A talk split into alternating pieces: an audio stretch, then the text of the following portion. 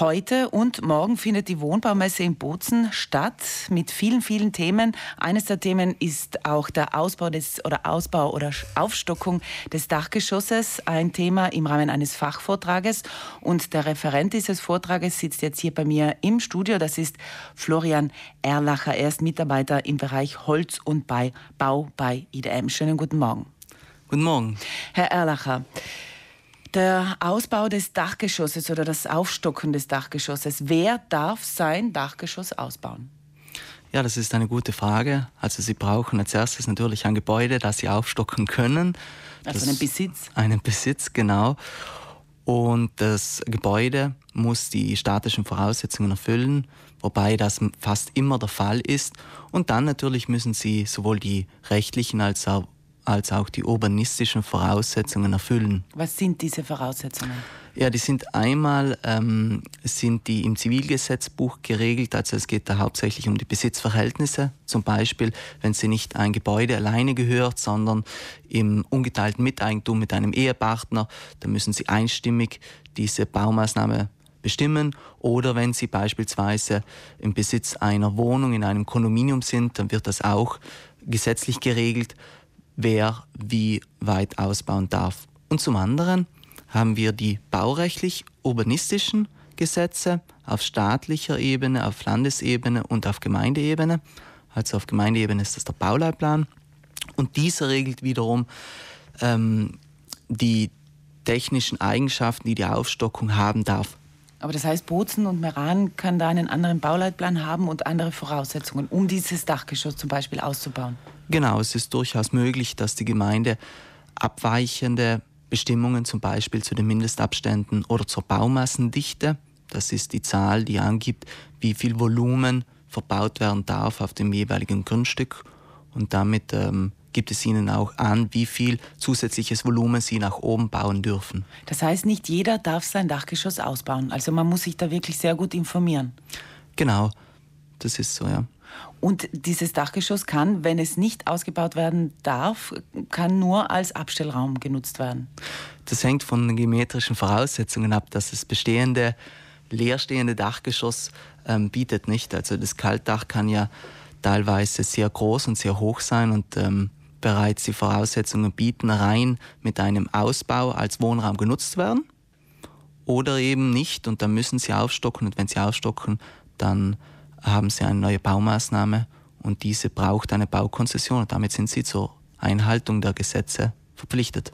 Herr Erlacher, Sie sagen, wenn man das macht, diesen Ausbau des Dachgeschosses, äh, schlägt man zwei Fliegen auf einem Schlag. Denn man hat nicht nur eben, dass man keinen Besitz dazu kaufen muss, man kann einfach mit dem bestehenden Besitz etwas dazu gewinnen an Kubatur, aber es gibt auch sehr viele Förderungen.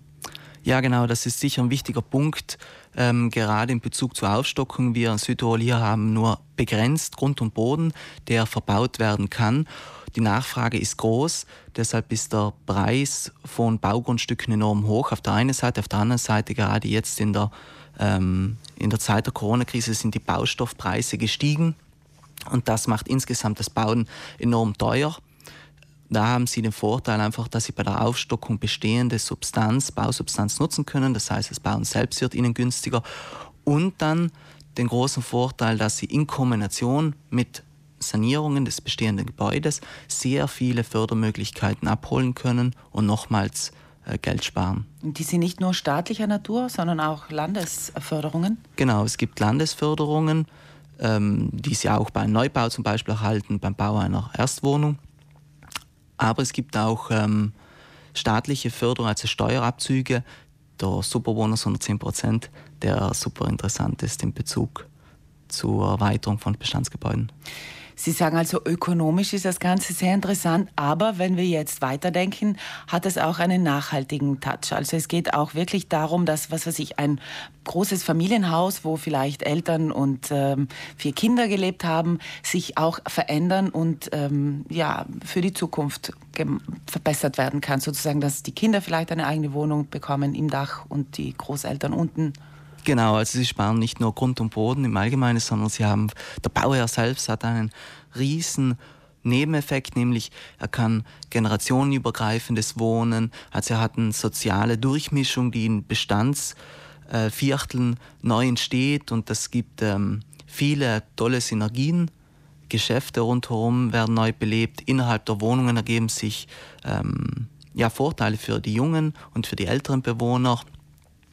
Und, ähm, ja. Vor allem für Junge ist es schwierig, äh, sich was ganz Neues zu bauen. Das wird ja immer unmöglicher, dass man aus eigenem, ähm, mit den eigenen Mitteln das äh, schafft. Und so kann es halt möglich sein, dass man als junger Mensch sich doch noch eine eigene Wohnung äh, leisten kann.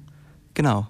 Also spielt äh, sicher in die Richtung leistbares Eigenheim. Also im Grunde positiv für die ganze Umgebung, wie Sie gerade beschreiben, ja. oder?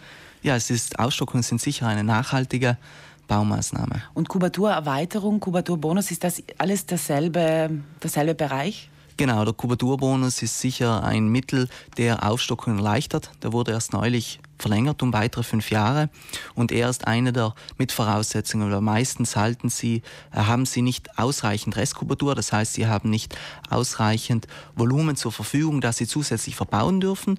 Das Dachgeschoss bietet meistens nicht die Voraussetzungen zu einem Wohnraum umgebaut werden, ohne dass sie die Gebäudehülle verändern. Und damit sind sie verpflichtet oder haben sie eigentlich fast nur mehr die Möglichkeit, ähm, mit Hilfe des Kubaturbonus, also mit einer energetischen Sanierung, zusätzliche Kubatur, zusätzliche Baumöglichkeiten sich äh, zu holen. Mhm. Herr Erlacher, Sie halten einen Vortrag zu diesem Thema morgen um 11 Uhr bei der Wohnbaumesse. Was sind da noch Themen, die wir vielleicht hier jetzt noch nicht besprochen haben? Ähm, der, die Voraus ja, wir, wir werden auf alle Fälle sicher noch mal die Vorteile für die Bauherren besser beleuchten. Genau. Gut, dann vielen Dank für den Besuch bei uns hier. Danke Ihnen.